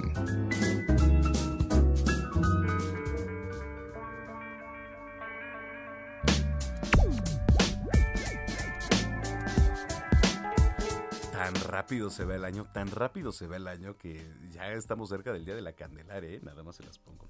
Oiga, como cada sábado me da muchísimo gusto saludar a través de estos micrófonos a nuestra querida chef Paulina Abascal. ¿Cómo estás, Pau? ¿Cómo estás, Manuel? Muy Mucho bien. gusto en saludarte a ti y a todos los que nos escuchan. Muchas gracias, Pau. Igualmente, oye, pues cuéntanos todo, por favor, con qué nos vas a deleitar esta tarde de sábado. Bueno, pues mira, ya pasó la rosca de Reyes Ya. y entonces a varios les salió el muñequito, ¿estás de acuerdo? Sí. Eh, ¿Qué te fíjate que no, no tuve la, la, este, es que no sé si es suerte. ¿Cómo, cómo ves? O sea, cuando te sale un muñeco, ¿qué dices? ¿Es fortuna o infortuna por, por el tema de los tamales? ¿Tú qué dices? Ay, a mí sí me gusta que me salga el muñequito. sí, sí, sí. A mí no me salió la ninguno. verdad a mí sí me gusta, Manuel, que me salga el muñequito. Muy bien, me parece perfecto. Y por eso es que justamente quiero hoy eh, compartirles una receta de tamales, pues para que aquellas personas que les salió el muñequito, pues se animen a hacer los tamales en lugar de irlos a comprar. ¿Qué te parece? Me parece excelente. ¿Cómo empezamos? Mira, van a tener que comprar masa de la que venden en cualquier tortillería o de hecho en la parte de las tortillas del súper, Ajá. ahí también piden, oiga, me da un kilo de masa por favor y te lo venden, ¿ok? Bueno, entonces a ese kilo de masa lo vamos a poner en un bowl y le vamos a empezar a, eh, a trabajar con una pala de madera porque es mucho más rígida y nos va a ser más fácil, agregando caldito de pollo, cantidad necesaria. Yo creo que para un kilo de, de masa le pueden agregar como hasta prácticamente dos tazas y media de caldo de pollo o de verduras, pero bueno, normalmente es que amamos nosotros los tamales que sean de cerdo de pollo, entonces le va muy bien caldito de pollo. A ver, ya lo tengo. eh, aproximadamente dos tazas y media. Digo, dependiendo, ¿no? Ahí lo vamos amasando. Ahí lo van a ir amasando. Y después le vas a agregar sal. Ok, ¿qué Le vas a agregar sal? también cuatro cucharadas de manteca vegetal. Ajá. y todo lo vas a estar ahí, ahora sí que moviendo, moviendo, moviendo, hasta que tengas una masita muchísimo más suave y, y este y que esté como, pues sí, literalmente muy suavecita, Manuel, porque eso va a hacer que el tamal no te quede tieso, sino que te quede muy suavecito también. Ok, a ver, entonces estar este, pues amasando, ¿no? Ahí poco a poco para que entonces nos quede. eh, Perfecto, lo tenemos. Muy bien. Y entonces vas a comprar hoja de plátano. Esto es bien importante que sepan que también la pueden conseguir en algunos súper, los que son un poquito más sofisticados. Este, si me permites, me aviento el comentario sí. para que la gente sepa. Claro. Mira, en City Market lo consigues. Ok. En Chedraui Selecto lo vas a conseguir también. O sea, realmente es que pues ya es muy fácil encontrar todos los ingredientes. Y si no, por supuesto, pues en el mercado, ¿no? Ok. Las hojas de plátano las vas a cortar como de unos 15 o 20 centímetros, que es un cuadrito de 20 por 20 o de 15 por 15. Depende mucho del tamaño de tu tamal. El que a ti quieras, si tú quieres muy chiquitos o más grandes. Tamaño, de- a ver, tamaño de 15 a 20 centímetros, más o menos. Exacto. Ok, perfecto. Pero vas a cortar cuadrados, Cuadrado, ok. ujú, o sea, 15 por 15 o 20 por 20. Ok. Y entonces vas a prender la estufa y vas a pasar la hoja de plátano encima del fuego. A ver, otra vez nos puedes repetir ese punto. Este punto es muy es muy muy muy importante y, y fácil también, pero mira, te lo repito. Vas a cortar tu hoja de plátano y luego la vas a pasar por la lumbre, directito. No quiero que se queme, solamente quiero que suelte brillo. Tú lo vas a ver inmediatamente, o sea, lo vas pasando por el calor y la hoja de plátano empieza a soltar brillo. Ok. Eh, De las partes donde ya tiene brillo, ya está elástica. Es como que la estamos preparando para que Ah. cuando nosotros doblemos la hoja de tamal para formar nuestros tamales, pues no se rompa. No se rompa. Ok, perfecto. Soltar brillo. Listo, lo tengo. A ver, ¿con qué seguimos? Perfecto. Hasta ahí voy. Y bien. entonces ya tienes tu masa, ya le es importante, no sé si, si te lo dijo, ya se me olvidó, pero hay que, que sazonar también la masa, hay que ponerle un poco de sal. Ah, sí, sí, ya, eso ya, ya lo tenía. Perfecto. Agregar sal. Y entonces tú vas a tener tu masa, ya tienes tus hojas preparadas. Y entonces, ¿qué se te antoja ponerle a tu tamal? No, pues que le quiero poner salsa verde, o que le quiero poner mole, o que lo quiero hacer de rajas. De lo que tú quieras, tú le vas a poner a la mitad de la hoja, en medio, en el centro, le pones una capa muy delgadita de la masa que preparaste. Ajá. Luego le pones el mole o la salsa verde o las rajas con queso, de lo que tú lo quieras hacer, Ajá. en- encima de tu masa preparada. Y luego vas a doblar como si fuera un regalito, Doblar ya con la hoja de plátano. ya con la hoja de plata. Ok. Y entonces ya cerraste tu tamal. Perfecto. Finalmente vas a poner en una vaporera los tamales, estos que son de hoja de plátano, no van paraditos como los de hoja de maíz, sino van acostaditos y encimados. A ver, listo. En la vaporera, acomodaditos así entonces, en, como digamos, eh, horizontales o verticales. Exactamente, horizontal. Horizontales, ok, perfecto. Y listo, o sea, buena cantidad de agua en tu vaporera, los vas a tapar y vas a esperar, digo, cerca de una hora. Obviamente va a depender si haces muy poquitos o si haces muchísimos, ¿no? El chiste es que cuando ya pase cierto tiempo, tú abres tu vaporera con mucho cuidado, sacas un tamal y revisas que la masa ya esté firme. Ok, sí, sí, sí. y, O sea, que esté pastosita rica, pues. Exactamente. A ver, y esto se le llama, son los mejor conocidos como los tamales oaxaqueños, ¿no, Pau? Exactamente. Nada más que bueno, ya sabes que luego los de Oaxaca se indignan que porque Oh, si no se hizo con el mole especial, ¿no? Pero yo le llamaría más bien como tamales de hoja de plátano. Ándale, vamos a llamarlas así, tamales de hoja de plátano, que por cierto son los que luego van eh, en su bicicleta, que es ya un tradicional este sonido de la capital, ¿no? De Sí, lleve sus ricos y deliciosos tamales, y, y te venden de esos, de hoja de plátano. Exactamente. A ver, ahí te va, vamos a ver si, si captamos bien la receta. Escuche bien, por favor. Bueno, eh, necesitamos eh, masa de tortilladora, puede ir a la tortilladora o también en algún supermercado, ahí en el área donde venden tortilla, puede pedir un kilo. Vamos a ponerlo este, en un bowl, vamos a trabajarlo con caldito de pollo para empezar a amasarlo, aproximadamente dos tazas y media, ¿no? Como usted vaya viendo, lo vamos amasando. Ahí mismo le tiene que agregar sal. Aquí era mi pregunta, ¿le podemos agregar sal de grano o es mejor sal refinada? Yo le pondría sal refinada. Sal refinada, correcto.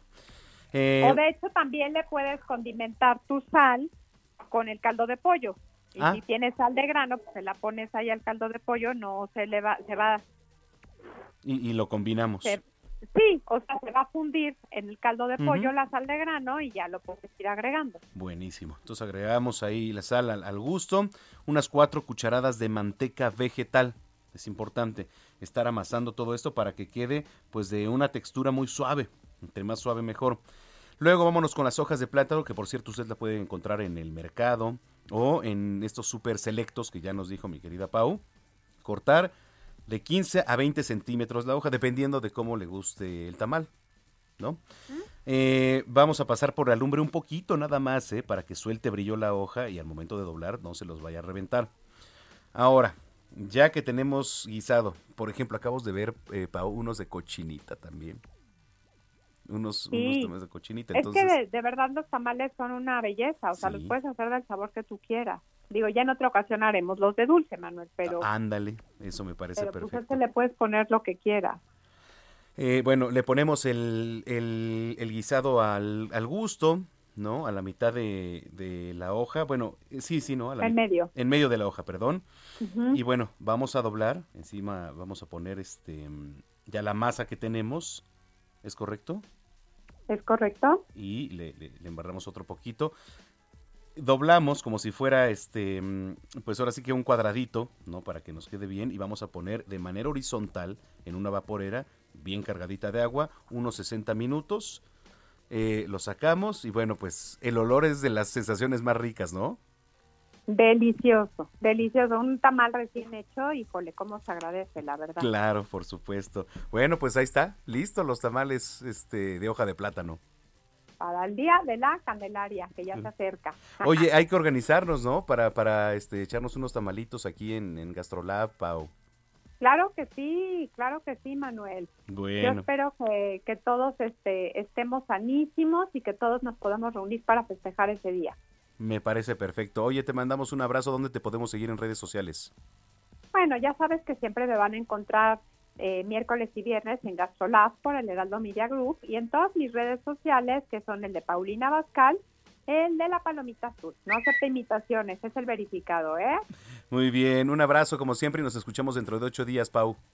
Claro que sí, Manuel. Que tengan un espectacular fin de semana todos y por favor cuídense mucho. Claro que sí. Es Paulina Abascal aquí en Zona de Noticias 319. Heraldo Radio. Oiga, saludos a todos los que nos escuchan también allá en la Perla Tapatía. Quiero mandarle un abrazo, una felicitación con muchísimo cariño a mi querido amigo Arturo Amador por dos situaciones. La primera, por su cumpleaños. Un gran abrazo, enorme amigo, sabes, este, el estima que se te tiene. Y también la segunda, porque va a ser papá. Muchas felicidades a ti, a Rosy. Les mandamos un gran abrazo de parte de toda esta producción de Zona de Noticias. Saludos hasta la Perla Tapatía. Y bueno, ya nos dijo ¿eh? que nos va a invitar al bautizo, mi querido Arturo Amador. Entonces prepárense por acá, ¿eh? porque va a estar en grande. Bueno, un abrazote enorme, mi querido amigo Arturo Amador. Te mandamos un gran, gran abrazo. Oiga, eh, bueno, pues sí, ya entrevistamos a, este, a Paulina Bascal, ya hicimos nuestros tamalitos oaxaqueños, ¿no? Dice de hoja de plátano también se les puede llamar oaxaqueños. Aquí generalmente los conocemos, por lo menos en la capital, como oaxaqueños, ¿no? Oiga, y otro tema. Apenas fue el Día Mundial contra la Depresión. Eh, y en estos tiempos, déjeme decirle que el tema de la depresión también es un tema preocupante. Me da muchísimo gusto saludar aquí en este espacio a Adriana Ortiz. Ella es psicoanalista, escritora, miembro de la Sociedad Psicoanalítica de México y además, bueno, pues amiga de siempre. ¿Cómo estás, mi querida Adri? Hola Manuel, un gusto poder saludarte en esta tarde. Mis mejores deseos para ti en este ya inicio de año. Estábamos platicando que hasta, hasta cuándo más o menos se deja de decir este feliz inicio de año, ¿no? Estamos en ese debate. Pero bueno, todavía alcanzamos porque es la segunda semana, ya es quincena. Todavía alcanzamos, ¿no? No, oye, claro, siempre es buen momento para, para los buenos deseos, ¿no? Totalmente de acuerdo con eso, querida Adri. Oye, este, bueno, eh, este jueves, si no mal recuerdo, fue el, el Día Mundial contra la Depresión. ¿Es el Día Mundial de la Depresión o contra la depresión? Bueno, el 13 de enero justo es el Día Mundial de la Lucha contra la depresión, ¿no? Y precisamente, pues, la Organización Mundial de la Salud pretende a través de este día, eh, pues, sensibilizar, concientizar, pero sobre todo, Manuel, prevenir esta enfermedad que, pues, va en aumento y que sus, que sus cifras son realmente preocupantes. Oye, ¿y por dónde empezar a hablar? Porque ahora, bueno, pues con, e, con estos temas que, que estamos atravesando, este, mm, qué tan importante es la ayuda, ¿no? Para todos aquellos que están pasando por esta situación. Pues mira, vamos a empezar a hablar que imagínate que más de 300 este, millones de personas se deprimen, ¿no?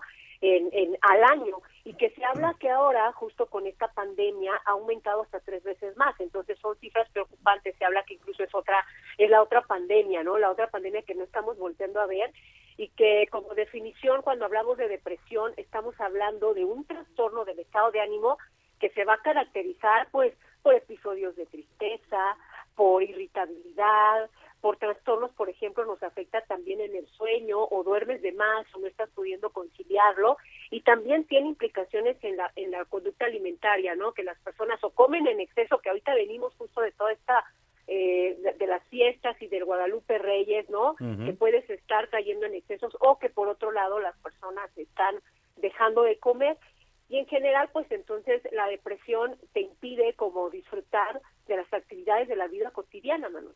Y además eh, tocabas un punto importante, ¿no? Ahora con el tema de, de Guadalupe Reyes, el alcohol, los excesos, todo eso también es un factor importante para que te lleve a depresión.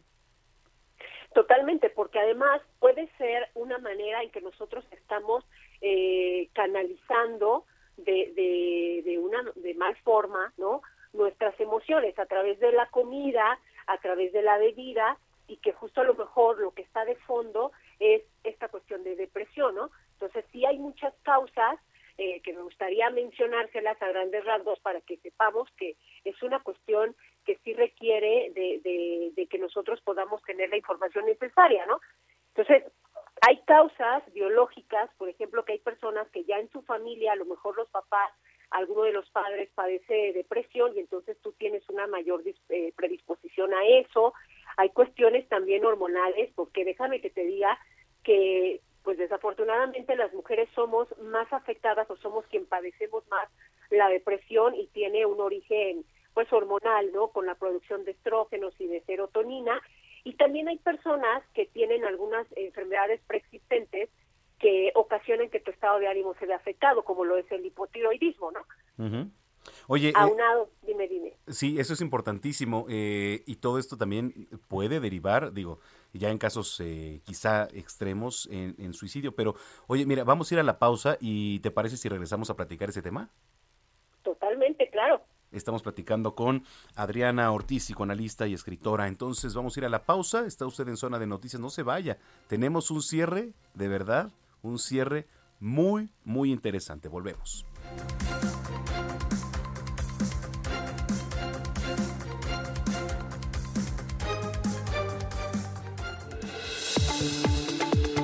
Vamos a una pausa y regresamos con Manuel Zamacona a Zona de Noticias por Heraldo Radio. Heraldo Radio. La HCL se comparte, se ve y ahora también se escucha. Ya estamos de vuelta. Zona de Noticias con Manuel Zamacona.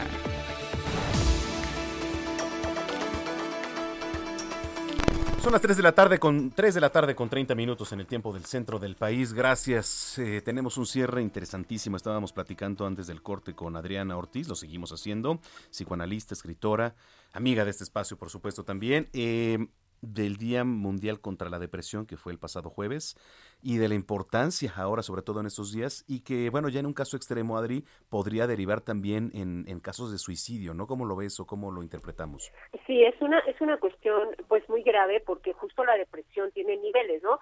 A lo mejor eh, empezamos por, por una depresión leve, que puede incluso no requerir de un tratamiento, que puede pasar poco tiempo, o una depresión moderada que ya viene eh, afectando directamente nuestra autoestima, que podemos tener alguno de las características que, que mencioné hace un momento, ¿no? Tristeza, irritabilidad o, o poco disfrute, pero si no se trata esto puede ir en aumento y puede llegar a un trastorno pues depresivo mayor que justo es aquí donde se pierde como esta esperanza por la vida cuando se empieza a tener pues unas cuestiones de devaluación de minusvalía de, dudar de tus capacidades en todos los sentidos y que de alguna manera una persona pueda llegar a, pensar en el suicidio o atentar ya directamente contra su vida y que es justo en este periodo de invierno, Manuel, donde también aumentan eh, los suicidios. Entonces tenemos que estar al pendiente como de esta serie de síntomas y de signos para poder actuar para y ayudar a la persona.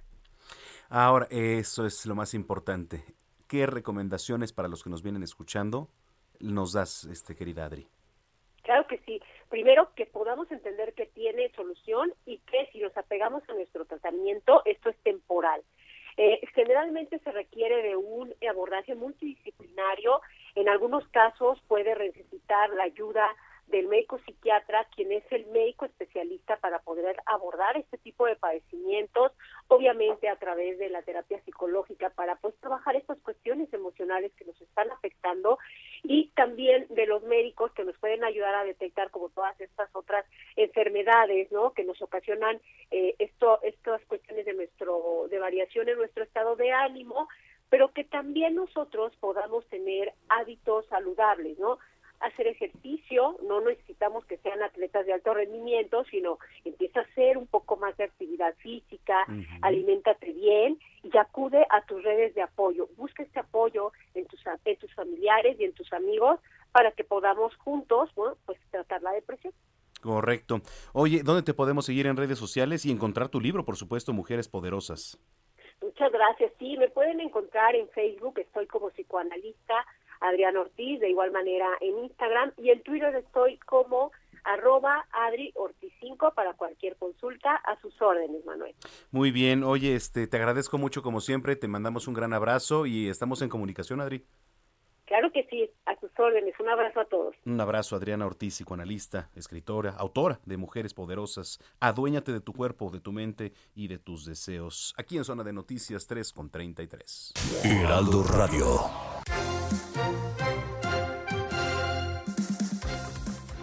Bueno, pues eh, para poner en contexto un poquito, recientemente Grupo City dio a conocer la...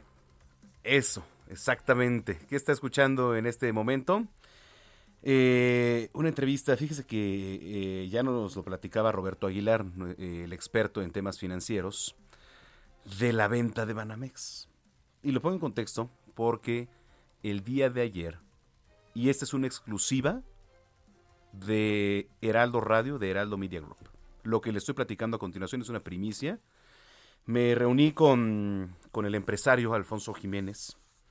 Alfonso Jiménez es, em, y, digo, para que tenga usted un poquito de, contexto de que le voy a presentar a continuación, es director general de Isatec. Es una empresa de tecnología regiomontana. Él no nos va a platicar. Pero él nada más y nada menos está alzando la mano, junto con otros socios, para comprar Banamex. ¿Qué ofrecen? 16 mil millones de dólares. Ya por ahí, por supuesto, suenan nombres. Ricardo Salinas Pliego, Carlos Jan González, ¿no? El propio Carlos Slim, etcétera. Pero ellos, los empresarios regiomontanos, con esta eh, pues idea también que se tiene y que dijo el presidente Andrés Manuel López Obrador de mexicanizar, por así llamarlo, esta institución, pues está interesante conocer su postura. Ayer platiqué con él, ¿eh? nos reunimos en privado, grabamos la entrevista y hoy, en este momento, se la presento aquí a través de estos micrófonos. Es una exclusiva de Zona de Noticias. Bueno, pues eh, a ver, para poner en contexto un poquito, recientemente Grupo City dio a conocer la venta de Banamex.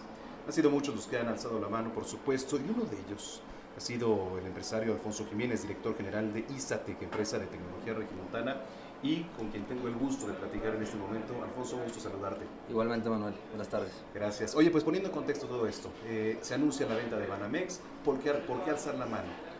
En principal, queremos que Banamex se regrese a México, ¿no? Y nosotros tenemos una empresa de tecnología financiera eh, con la cual podemos, eh, de manera muy seria, ofertar, como ya lo hicimos, por la compra de, de los activos de Banamex, ¿no? que es lo que está ofertando Citigroup.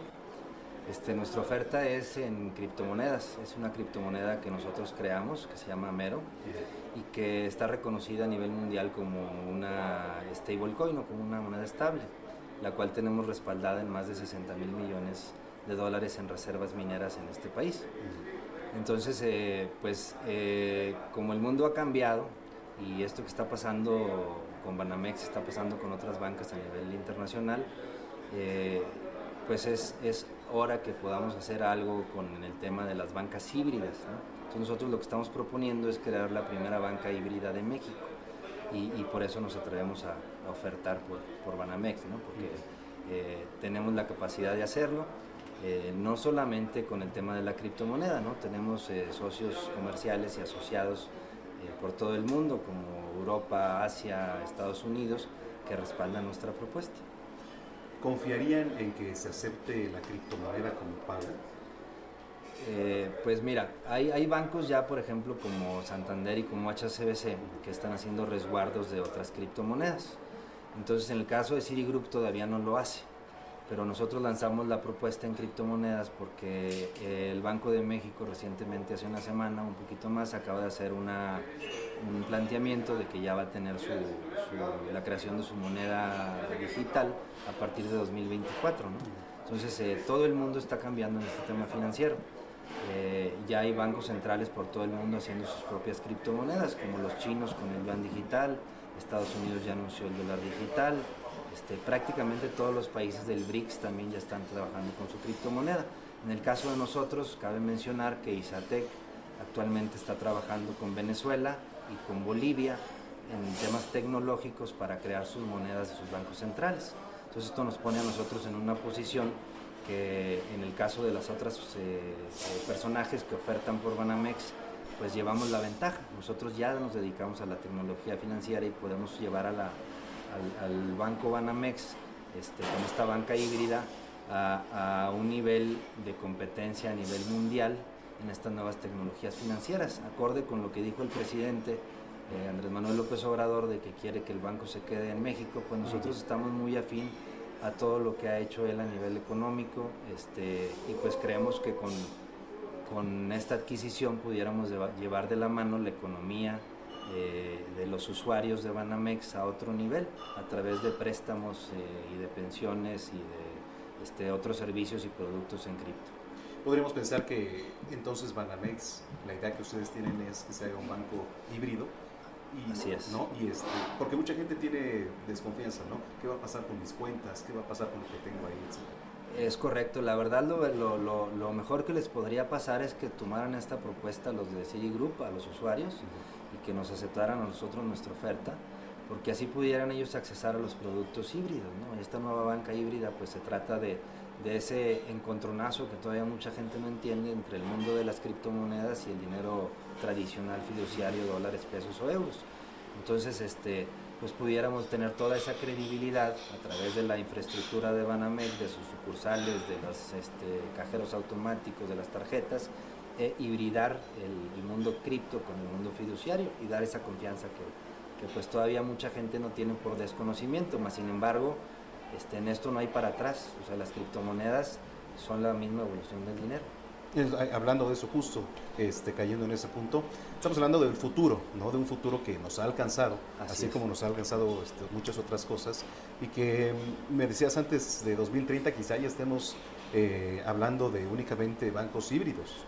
Así es, sí, cuando en los próximos dos años la gente se pregunte dónde está el dinero, va a estar en la banca híbrida. ¿no? hay, un, hay un caso en Brasil del Nubank, que ya entró a México, este, que tiene 16 meses de existir y vale 54 billones de dólares y no tienen una oficina física. ¿no? Entonces esto está pasando en todo el mundo, los bancos híbridos están llevando los fondos de inversión, este, los futuros y pues el dinero eh, corriente. ¿no? Sí.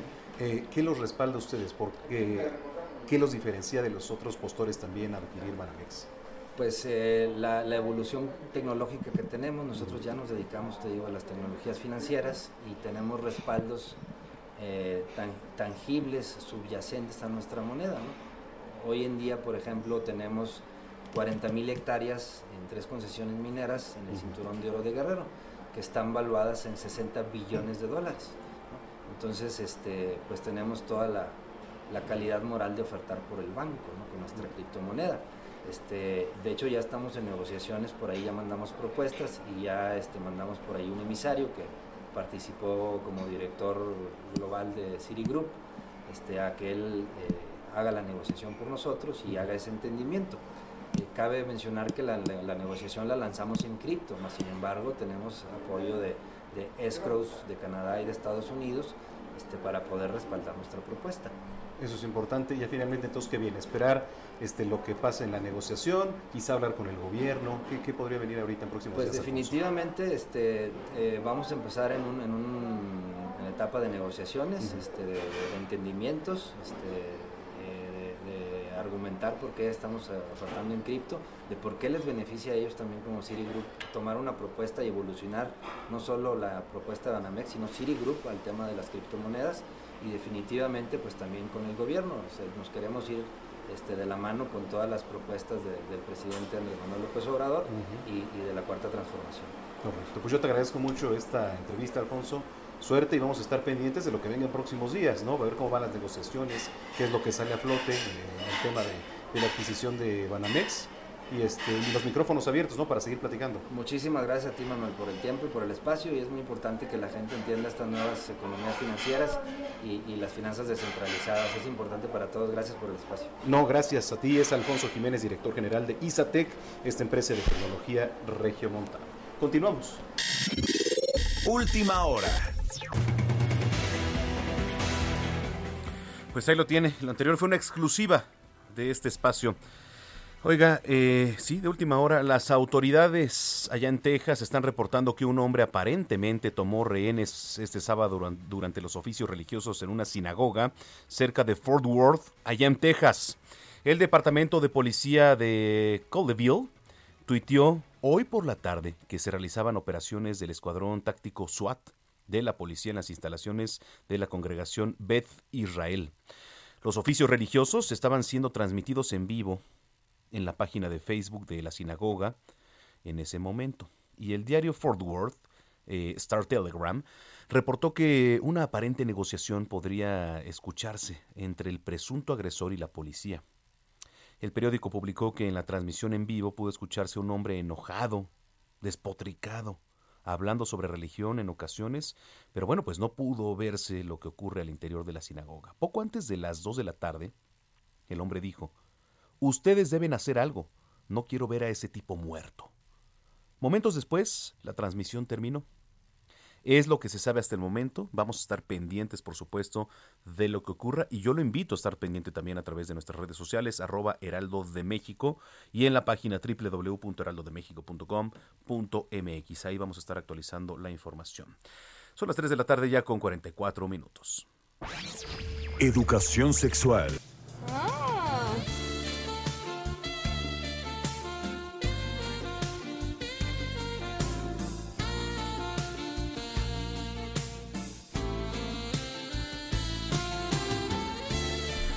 Bueno, este cerrando por supuesto con broche de oro mi querida Denise Flores, colaboradora de este espacio, sexóloga, ¿cómo estás?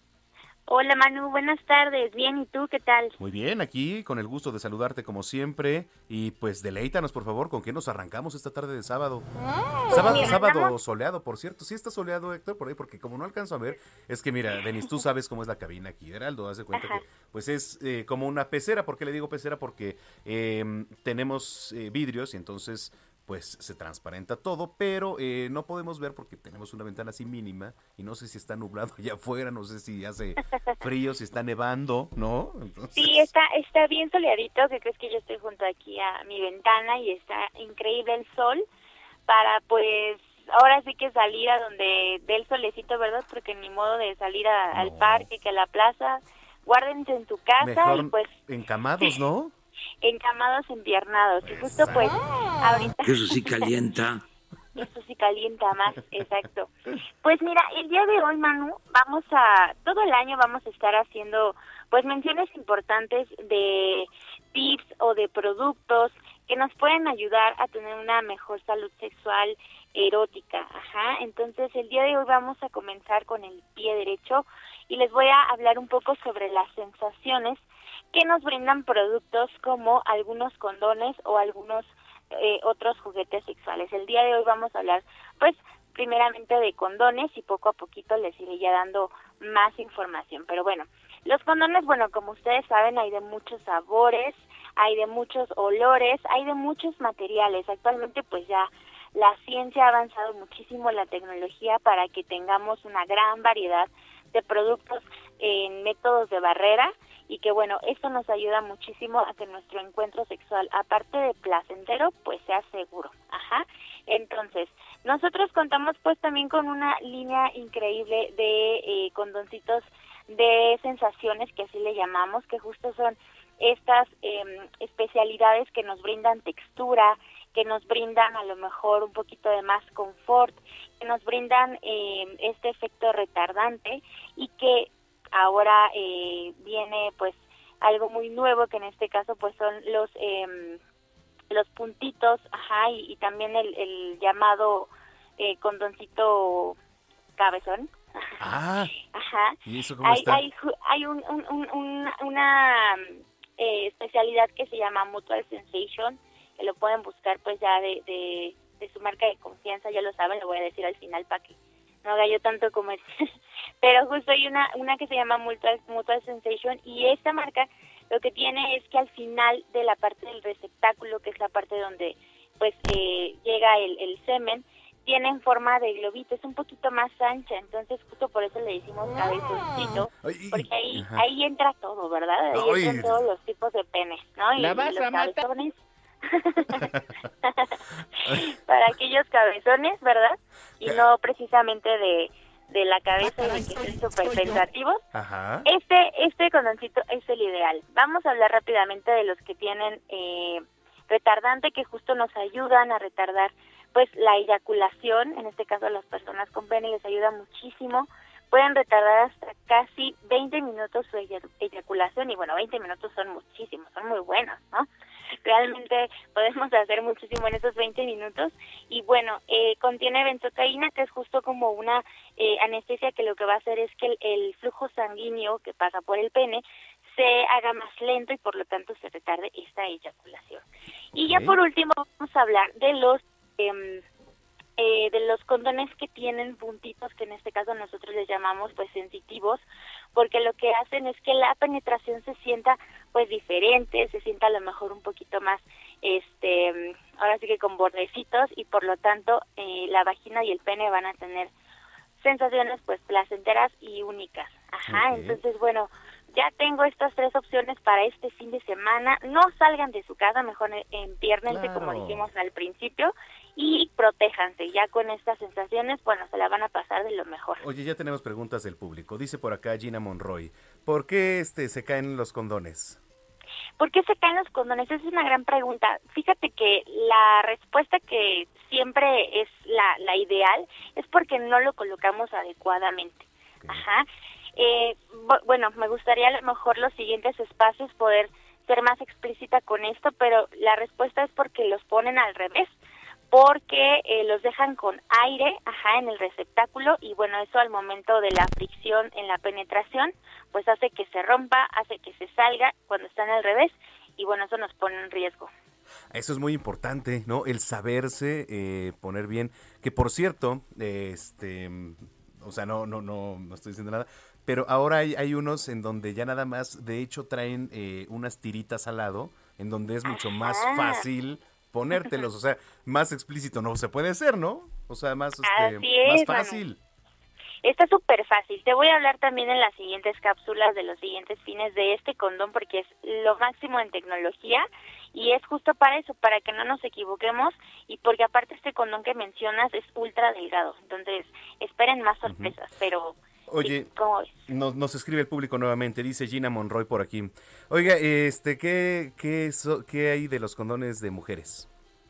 Sí, también existen los condones internos o femeninos. Están hechos principalmente de materiales como el eh, poliuretano, que es un material un poquitito más grueso que látex, que también son materiales para personas que son alérgicas al látex, pero sí existe y de hecho es un condón eh, pues que tiene dos aros, uno interno y uno externo, y se llama interno precisamente porque el anillo interno lo vamos a poner o lo vamos a colocar dentro de la vagina y entonces lo que va a pasar es que vamos a tener nuestra vagina protegida y también lo que es la parte externa, la vulva, Ajá. por el anillo externo. Entonces tenemos tanto protección interna como externa las personas que tenemos vulva.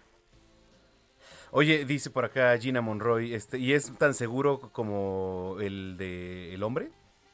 Así es, también tiene una forma bastante específica eh, que con práctica se logra una, una colocación pues de, del 99% de efectividad. Realmente también el, el margen de error es el error humano, como en el masculino, entonces necesitamos solamente aprenderlo a colocar y em, verificar que bueno su fecha de caducidad esté correcta, que no metamos las uñas y que este lo coloquemos adecuadamente. No, y menos si tienes uñas de que no te has cortado como en como en dos meses, ¿no? Muy bien. Exactamente. Oye, este, Denise, ¿dónde, te, ¿dónde podemos seguir en redes sociales? Así es. Eh, nos pueden seguir justo en nuestras redes de Decate México, Facebook, Twitter e Instagram. Y también en Condones Prudence, Facebook, Twitter e Instagram. Y justo pues nos pueden encontrar también en nuestra tienda en línea, tienda.prudence.mx. Ahí está tanto el condón eh, masculino y las sensaciones que ahorita les acabo de mencionar, como el condón interno o femenino. Muy bien. Bueno, pues eh, como siempre, muchísimas gracias y a ver si nos vemos dentro de ocho días. Ahora sí, lo juro, lo prometo. Este, espérame, bueno, vamos mejor este viendo cómo va avanzando el tema porque ahorita no podemos este recibir tantas tantas personas por el tema de cuidarnos, ¿no? De ser responsables. Así es. Entonces nos sí, vamos yo creo comunicando. Que sí hay que guardarnos un poquito.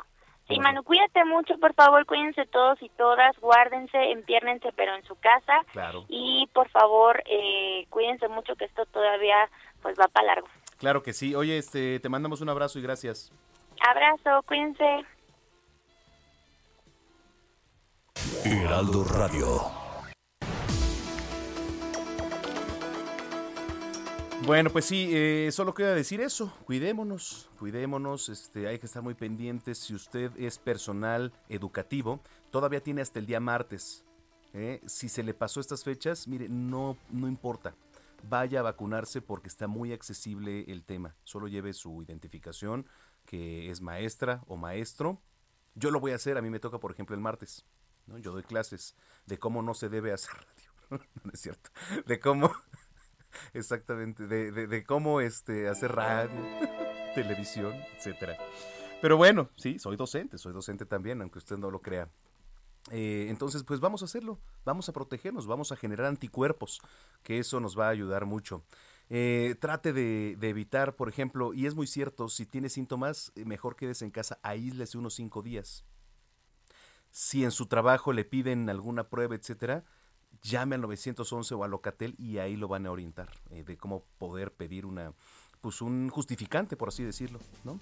Bueno, pues ya tuvimos la exclusiva también aquí que presentamos con Alfonso Jiménez y le agradezco mucho que haya estado con nosotros. Mañana tenemos una cita en punto de las 2 de la tarde. Nos vamos con Just My Imagination. Es nuestra selección musical también, porque recordamos a quienes ya se fueron, como Dolores O'Riordan, la vocalista de la banda irlandesa de Cranberries, quien falleció un día como hoy, 15 de enero, pero de 2016, y la recordamos con este tema titulado Just My, Imagine, Imagine, My Imagination, perdóneme que en español, bueno, pues es como solo mi imaginación, del disco Worry the Headcake. Lanzado en el 99. Oiga, muchas gracias, pásela bien, me pueden seguir en arroba zamacona al aire. Soy Manuel Zamacona, pásela bien y hasta entonces.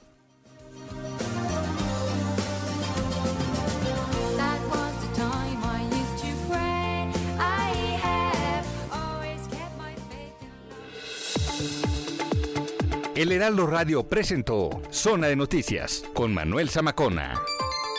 Los esperamos la próxima semana en Zona de Noticias, el epicentro de la información. If you thought the only way to get a more defined jawline with natural looking results was through surgery, think again. Juvederm Volux XC is a non surgical injectable gel filler that improves moderate to severe loss of jawline definition and can help you achieve natural looking results with little downtime. Even better, this improved definition lasts up to one year with optimal treatment. No maintenance required. Improve jawline definition for a smooth, sculpted look with Juvederm Volux XC. For important safety and to find a licensed specialist, visit juvederm.com. That's J U V E D E R M.com. Not for people with severe allergic reactions, allergies to lidocaine, or the proteins used in Juvederm. Common side effects include injection site redness, swelling, pain, tenderness, firmness, lumps, bumps, bruising, discoloration, or itching. There's a risk of unintentional injection into a blood vessel, which can cause vision abnormalities, blindness, stroke, temporary scabs, or scarring. Talk to a licensed specialist to find out if it's right for you.